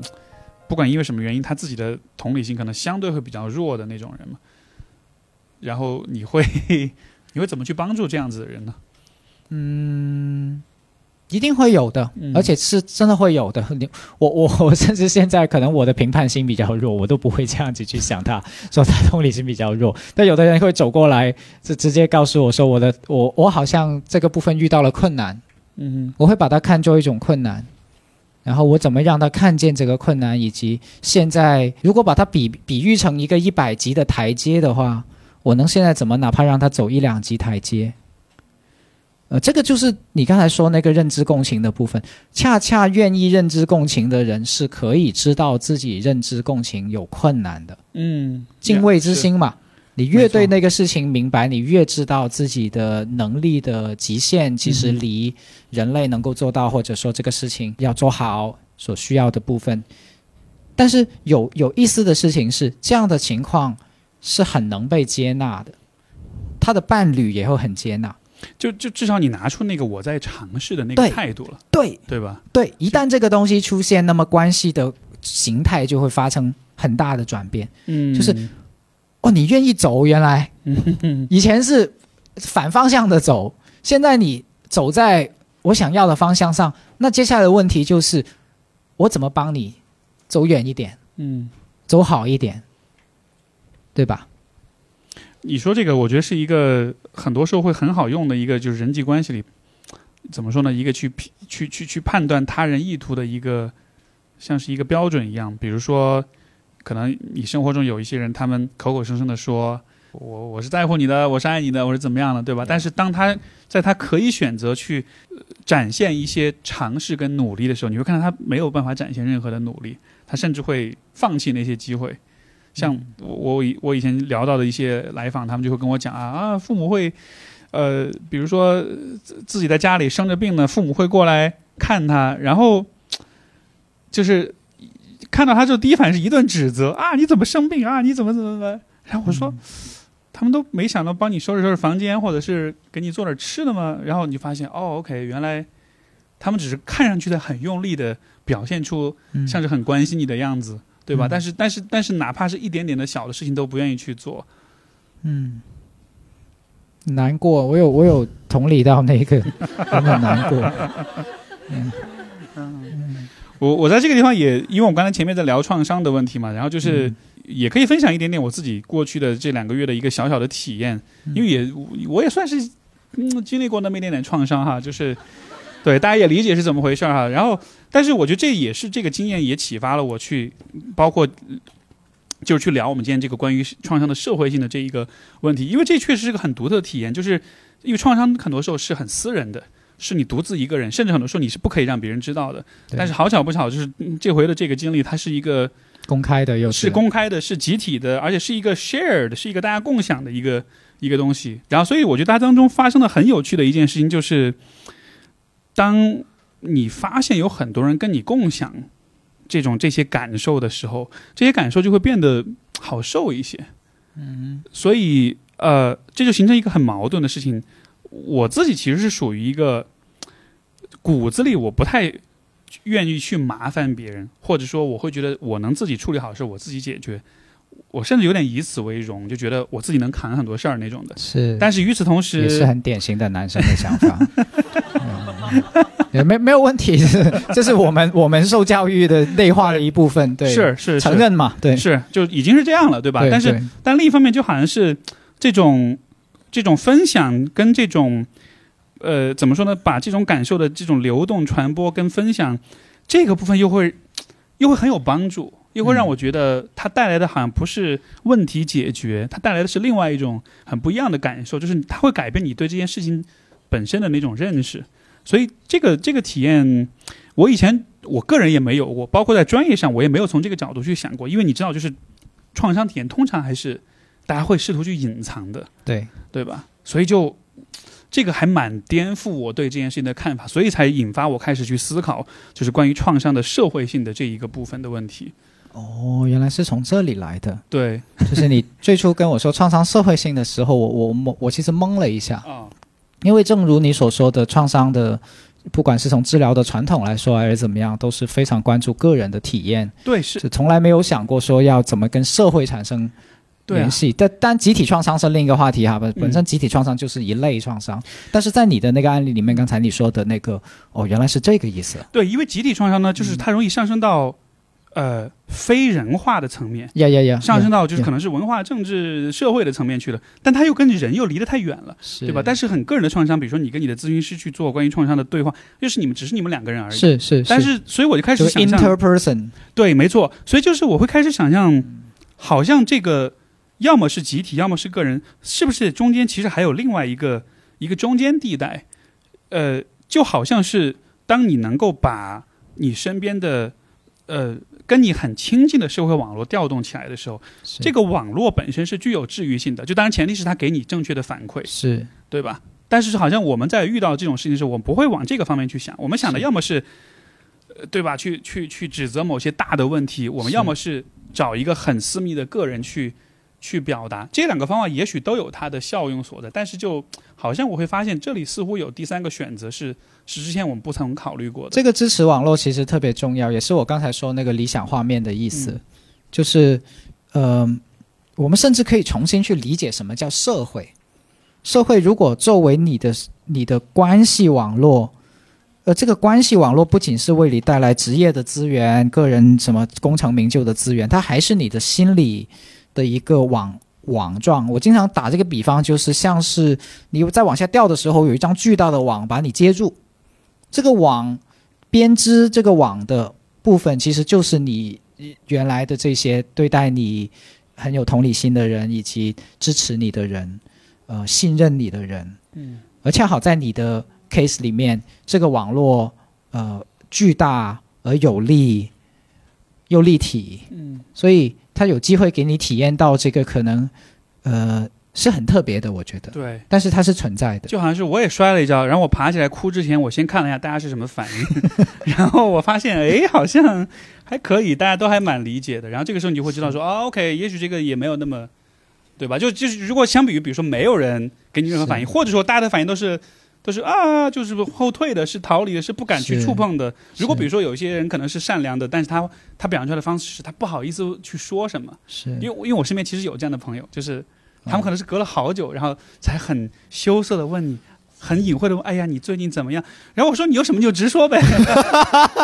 然后，然后，然后，但是你知道这种态度反而就会让你觉得啊，是我我我我我我这样子很不好吗？很丢脸吗？就反而是那种很直接表达那种，他就会让你知道说：“OK，你摔倒了，你起来了，你想哭，你痛，但是这一切都对可以理解。”对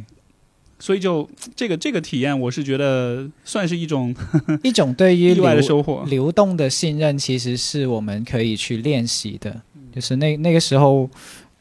那天晚上我在外面坐了三个小时，我后来我就跟 Steve 留言，我说我知道这事儿以后，我出去自己，我我直接跟我太太说了以后，我自己觉得很难过。然后我难过到直接就出门找了一个很安静的喝冰红茶的地方，然后 这是一个非常具体又奇怪的细节。然后就一个人做了两三个小时，因为因为我我我的内心有同理到很多，就是作为一个创作者，嗯作为作为一个一直一直在这些领域去去努力的人的那种那种心情，但是我又觉得，如果我把这些心情太过于具体的描述给他，是不是有增加压力？对对对 就，你你们能理解吧？就是这种很复杂又具体的心情，这种前前后后、左左右右，嗯 这但但是我最后还是选择我要告诉他，嗯因为我觉得那个时刻，我我在想，如果我是他的话，可能我会想听到多一些不同的人的回音。对，嗯，可能那个时候，我觉得从像你刚才讲这个画面，我从我的角度的感觉就是，包括比如说大家试图去安抚一个可能经历过某些最近可能很不开心或者经历过创伤的人，我觉得可能比较合适的方式是。一是像你这样子，就是很直接、很坦诚的去表达，然后同时表现出来的，我觉得是一个很、很平静跟很坚定的一个状态。就是是这个问题很糟糕，是这很复杂，是你也很难过，我也很难过，但是，呃，我们是用一个，就是一个很稳的心态去看这一切的，就是他你发现了一个很重要的部分哎，对，因为这样子就好像是他传递两层意思，一层意思是我又理解你是怎么回事，我有同理到你；另一层意思就是，你你也不用太担心或者太害怕，因为如果你表现出来是很谨慎的，就会让我觉得我这个事儿很可怕，我可能是是会崩掉那样子的。是对吧？但是当大家都告诉你是说，呃，是这样子的，都能理解，但同时也表达支持，就会让我觉得，OK，人们都会用这样一种，还是有一些信念跟勇气的姿态去面对，所以这件事儿本身它不会压垮我，是。这个不会压垮我的这种确认，是的，这个是是的，是的，这个非常非常重要。这个在我自己的专业训练里面叫做回到中正的能量，就像你想象一个长颈鹿站在大草原上面，然后它它因为很高嘛，然后它就站着，然后它就在嚼树叶，然后再嚼树叶，然后这个姿态其实就比较接近我我刚才那个包括 Steve 描述的我自己的理解哈，当然这个是我脑袋里面的冥想的画面，就回到中正，回到力量。我们不是否认那个是一个挑战，不是那个依然是一个挑战，那个依然是对他有巨大影响的一个事情。可是我站在这里，跟你一起嗯的那种感觉，嗯嗯这样来说，是不是呃，如果比如说，当一个另外一个人，当他对你的经历是一种比较激烈或者比较，嗯我不知道比较，嗯比较反应比较强烈的这么一种状态的话，如果你看他背后的那种心理上的那种情绪或者需求，是不是也是他自己可能也是害怕的，或者他自己可能也是，就是我想到这里，我自己都被压垮了那种感觉。会有这种担心，也是很经典的，就是有创伤的人所要考虑的一些，或者说他面对的处境，就哎呀，我不想给周围的人带来太多的心理负担，我不想让他们替我太操心。就你看他们都怎么怎么怎么地，这样他会想很多这些。嗯就他依然是个人。我们始终强调说，呃，你无时无刻都是个人，只要是个人，就会有人的各种思虑，对吧？是是。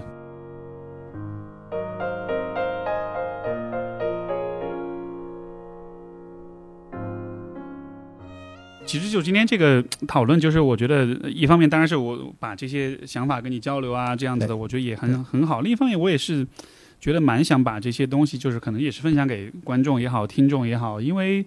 呃，创伤是不可避免的，因为创伤可以从任何的角度、任何的形式，呃，进入到你的生活里。像我们刚才吃饭的时候还在聊哈，就说现在的这个互联网的时代，每一个人都有被网暴的风险，而且有的时候你自己都不知道，你走在大街上被别人随便一拍一发网上就被人肉了，就就是随时都有可能发生。但是就好像是我们对于这种可能降临的这种风险跟危机，就是大家其实也不太有准备，包括你遇到了之后，你也不太知道去。比如说身边的人遇到你，也不太知道怎么去保护他们，去安抚他们，因为嗯我们默认的是生活会好，我默认的是一切会很安安稳。但是当遇到混乱来临，当遇到意外的时候，可能就有点懵了。是的，是的，是的，嗯，所以，好呀。你最后有一个呃，是之前我跟你聊的时候，你提到了一点，我其实还有点好奇。你说到在你的工作坊里面会有那种，呃，就是说这种疗愈创伤的这种剧场，嗯，所以这听上去也是像是另外一个，我们今天是更多是通过嘴巴、通过认知观念来讨论，对吧？那那在剧场里会发生什么？那那是一个更行为上的、体验上的一个过程吗？对。哎，我觉得这也是个蛮好的机会，第一次公开的去说这是怎么一回事。呃，首先，当大家听到剧场的时候，可能是有一些困惑的，就是说，哎，怎么还演上了哈？嗯它不是表演性的剧场，它是疗愈性的剧场。这个跟表演性的剧场有巨大的区别，因为在一个疗愈性的剧场里面，观众的角色并不是观看，而是同理心的陪伴。OK，就是他是要，就像大家现在坐在这里的话，你的角色不是去 judge，不是去评判说，哎，上面的人说的好不好，演的好不好，你的角色是我们都在这里陪你，理解你。那这个剧场是有几个作用的，就是它一个很重要的作用是让这个当事人有机会出来，因为平时这个创伤性的事件在他心里面跟他自己是一体的，一体的，他会他会不断的想这个事情，可能回想这个事情，但是剧场有一个机会让他从那个场境里面出来，因为我们会把他当时的那个创伤性情境用一个雕塑的方式把它演出来，OK，然后让他自己看到。在看的同时，他会跟同学们去说。那这个是让另一个人做成一个雕塑的一个样子呃，对，我们会找会找他的组员啊。啊、这个也要跟大家说一些前提，因为这个前提其实是这个剧场得以成立很重要的部分，就是它不是一上来就就能做的事情，而是是他跟全班的同学都有建立关系、建立信任，并且有非暴力沟通的训练跟练习以后，那大家会进入一个比较有同理心的状态去支持他，是在这些关系都成熟了以后才能够做这件事情的。那所以安全是这个剧场其实最最重要的考虑，就是我怎么保护他，让他这个创伤被打开的时候是安全打开的。这件事情其实特别特别重要，所以呃，这这请勿随便模仿啊，这个真的要加一个这样的的的事情，因为里面涉及到很多专业的动作去保护当事人的心理感受。那也只有在这样的情况下，他说出来被倾听，然后我就会带着他重新去看这个场景里面发生的一切。呃，比如说那一刻，其实他的父母打了他，他当场的感受是有很多害怕的，但是其实这么多年，因为当场的他除了害怕以外，还有压抑害怕，因为如果他表达出害怕大哭，可能他父母就更加会有更多的暴力。那所以小孩子出于各种复杂的自我保护，他反而那个那一刻会把害怕等等的情绪给按下来。比如有我有听过一些很极端的案例，比如那个孩子他其实想寻死，就是就是说我活不下去了，我其实难受到要想要妈妈，我实在是撑不下去。他妈妈直接把他抓到阳台边上去说：“你是想死吗？我给你看看。”呃，好可怕的，就是这种这种经历其实非常可怕。但是在那一刻，可能他已经把怕这个情绪给锁起来了，嗯因为只有这样他能才能够活下去。这就是创伤的其中一些特点。而在长大的过程中，这个创伤其实没有消失的，它只是被锁起来了。但是这个锁起来的创伤又会对他的日常生活、人际交流、各种的情况都会亲密关系，包括尤其是亲密关系产生巨大的影响。他可能很难去信任人，可能发现怎么我就一直没有这种被爱的感觉，明明对方都很努力在为我做一些事情，或者是很努力的，他也不是个坏人，我知理性上知道，但是那种感觉就是很疏离，怎么回事儿？那这个剧场其实是让他安全的可以打开当时的场面，然后去承认、去接纳说，如果你那个时候害怕，那再正常不过了。对，那个那个孩子他在这样的情况下都被吓坏了。现在你有看到了吧？你出来了，我跟你一起去看看，嗯然后也可以去理解，这个时候的大人是有局限性的，他他也有需要，但是他表达他需要的方式可能很扭曲、很极端，没有经过理性的思考，什么才是真正解决这个问题的，或者说对你也好、对他也好的一个方法。但是小孩子其实是没有理智去理解大人的局限的，在他的世界里面，可能大人就是一个神一般的存在，他就是对的。所以我要带着他去重新理解这个当时的自己所经历的部分。那这个本身就很有很有疗愈的的作用。是，是然后他，而且他还能出来，然后出来的一个更加大的好处是，他会有机会体会到自己跟那个时候的自己已经不一样了。嗯我有很多的东西其实已经长大了，只是我我对于有一些事物的理解还停留在 freezing 在了冻结在了那一刻，所以这个装置其实是一个很很精巧的心理装置，帮他出来，让他重新理解面对，然后也也会有一些仪式，就比如说让他过去，呃，我想了很久怎么打这个比方，这就是一个现实版的铃芽之旅。就《铃芽之旅》里面不是有那个重新去遇见小时我还没看候的自己？这涉及到剧透吗？那我不管了，我只我只能好吧，你说吧，没关系。是啊，就是应该应该很多人看过。OK，没有看的就自动屏蔽这一段哈，自动跳过这一段。对，就是有有一段其实是主人公去遇见小时候的自己的。那那个遇见小时候的自己，其实是疗愈里面的一个很重要的部分，因为你可以借此机会去跟那个时候的自己，既是一种帮助，又是一种告别，就有点像我现在来救你，或者我现在来帮助你，我现在来面对你，我现在来跟你在一起。以前是两个东西分不开的，我就是你，你就是我。现在你看到了，哦，原来这个是我内心的一部分，但也只是一部分，这个很重要。嗯对，然后，然后这个剧场还有一个很重要的作用，我觉得就是把，因为很多人其实对心理咨询没有概念的，我做的工作有点科普，就是我怎么样让大家相信说，心理咨询其实不是，嗯，就是他是来帮你的，他是可以真的做到支持你疗愈的。那这个剧场就有点像一个拆掉了墙一面墙的心理咨询，让更多人看到说，哦，原来这这些这些工作，就是我们所说的工作是这个意思。是跟跟来访者一起工作是这个意思，然后让更多人信任说，因为在场的除了年轻人，也有家长，有些有孩子，他就会知道说，哦，原来小孩子有这些部分，然后我是需要去注意的，所以这个剧场承担了很多不同的功能，既是有个人疗愈的，也有呃让家长可以学习的，以及有的时候一边演又一边下面的人也一起哭，他本人也哭，为什么？因为我经常说，这不是你一个人的故事。很可能也是别人的故事，没有人的故事是只发生在你身上的。是的，它在历史上可能已经在千家万户发生过无数遍，嗯但是这些无数遍发生的事情的个体都没有把这件事情说出来，跟彼此看看见过。而这个过程其实本身就很疗愈，就是你知道哦，原来这个不是我家一件事，哦，原来他家也也发生过这样的事，就是就是原来人有很多的共通，原来人有很多的创伤是是底层是 share 的，没错。没错，我觉得你说这个剧场其实就对应到前面我对于这个创伤的社会性的这个方面的讨论。是其实我觉得你恰恰在做的就是这样一件事情，是就是就是说在现实生活中，我们不太容易有一个群体的环境去帮助你去把这些创伤给摊开，并且得到大家的一种比较正向的支持性的反馈，对对吧？然后在这样一个情况之下，你相当于是通过一系列的方式去人为的创造这样一个环境，对，然后让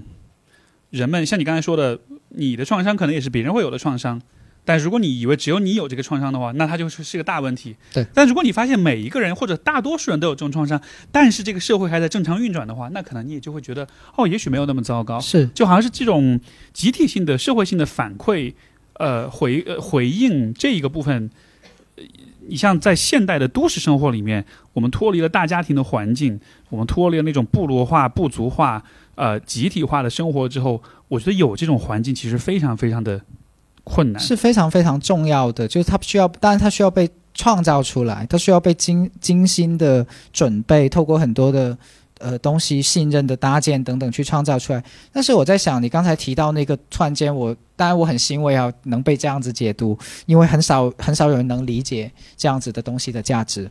那我我是在想的一个事情是。嗯，我刚才有一瞬间有点断片哈，所以现在我在寻找 那个记忆的坐标。对，这就是表达，就是就是你要很坦诚的去去面对。我刚才就断了一下片，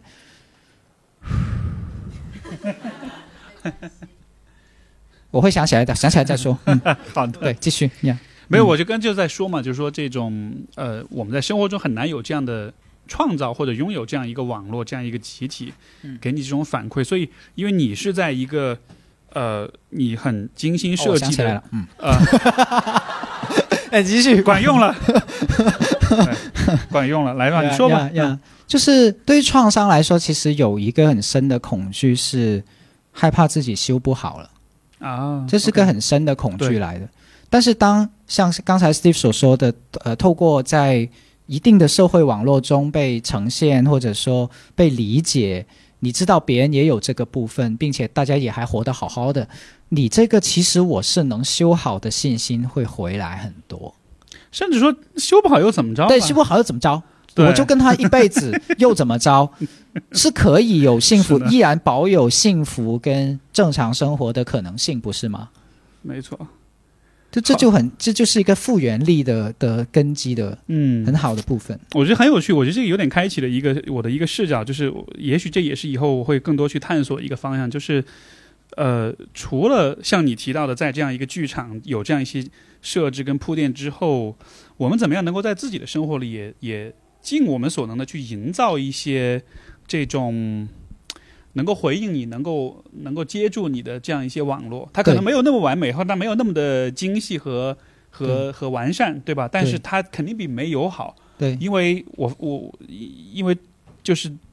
受到创伤影响最大的人，往往是那些最孤独跟孤立的人。是所以说，如果这件事情本身你避免不了的话，你至少能做的事情是让自己不那么孤独。是的，是的。嗯，我觉得你开启了一个非常好的方向，而是思考这个方向不仅仅是说我自己怎么建立一个网络，这当然很好，就是你可以开始思考说，诶，我怎么拥有这个网络，或者因为在心理学看来，你遇见什么人，什么人停留在你身边，其实我们拥有巨大的选择权，对吧？我们慢慢的经过自己的努力也好，或者叫做说筛选也好，或者叫做互动也好，其实你是能够创造你的环境的。嗯我经常说这句话：你有能力创造你的环境，只要你相信并开始做这件事情。比如现在你们出现在我身边这个环境，我觉得是我自己一起一一手创造出来的。是，如果你这样相信的话，这不是一个很自私跟自负的想法，而是一种很有力量的想法。同样的，我出现在你面前，也是你自己创造出来的。啊，请对等的这样这样想象。嗯那另一个角度是我们怎么在其他更多的社会层面里面去想象跟发生这件事情。比如说，在一个医院里面，病人之间原来是割裂的，医生跟病人也是割裂的，家属之间也是割裂的。但是有可能有支持网络吗？嗯哼，是有可能有的，对吧？包括像老师面对学生，是面对一个个的个体，还是怎么样让大家形成一个支持性的网络？就很多的想象空间就会开始打开。你刚才说那个医院里病人那个，因为我前段时间不是脚做了个手术嘛，然后就医院里住了一天，然后就很有趣，就发现一个病房里大家躺那儿的时候，就是人自然而然就会想要去问，哎，你怎么回事？你怎么回事？哦，你这个哦，我以前怎么样？哦，你那个药怎么样？就是就是你知道，这个像是一种天性一样，就这些人他并没有。我我我对这些人的观察，他可能没有什么看过太多心理学科普，他可能没有这方面的训练，但他的本性就是人们会自然的把触角伸出去，是去跟彼此碰上，然后就开始去交换信息，就好像这是一个很本能的一个一个一个动作，是的，只是的说这些触角的延展跟连接，在现代生活里面有没有这个空间去做这个事儿？对因为更多的时候我们是独自一个人住在一起，我们的大多数生活的时间里面，我们是可以独自去享受。去完成很多的事情，我们也不需要跟别人。你像我当时在那病房里，也一定程度上我也觉得，嗯，我很宁愿自己一个人待在一块儿。但是后来慢慢又发现说，也不是，就人待在一起的时候，我们的那个很动物的、很很社会性动物的那一面，它自然会发生作用。是然后这个体验就让我觉得，嗯，还是有的时候还是应该跟更多的人待在一块儿还比较好。是，我觉得你提到了一点，就是我有相信说人是有自愈能力的。这个自愈能力其实就体现在当你身体也好或者精神也好出现状况的时候，你是寻求过解决的，就是这种这种我想办法去做点什么。呃，这个动作里面其实包含非常多的自救，嗯，呃，而这部分是存在的。是，并且潜力很大。但同时，我们也会知道说，当你意识到了那些动作的作用以及潜力以后，同时你就要思考，可能你因为处在了一个怎样的结构或者环境下，那么只是那个动作没有一步到位的帮助你去抓到那个足以让你浮起来的救生圈，可能只是让你抓到了一个 maybe 矿泉水瓶，嗯，它能够提供一些福利，但是它的福利可能不够大。但是你抓一个东西让自己浮起来，这个动作是是有用的，是很珍贵的，嗯，甚至是决定性的。是。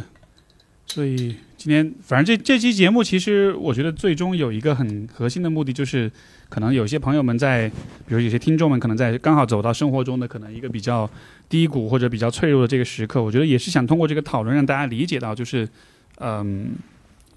你你你可以不用自己一个人去面对这一切，以及你可以对对自己的疗愈也好、成长也好，我觉得是可以抱有更多的信心，以及这件事情，当它不再是一个独自承担，而可以是一个共同承担的事情的时候，你是肩上的担子也会少一些。然后你对这件事情的羞耻、跟否定、跟这种羞愧的感觉也会少一些。就好像是我们还是需要看见自己的社会性的这个部分，需要看见就是人跟人的连接，它的嗯，它所带来的这些价值。所以这个可能也是最后这个对话，我觉得想给大家留下的这样一种印象吧。对。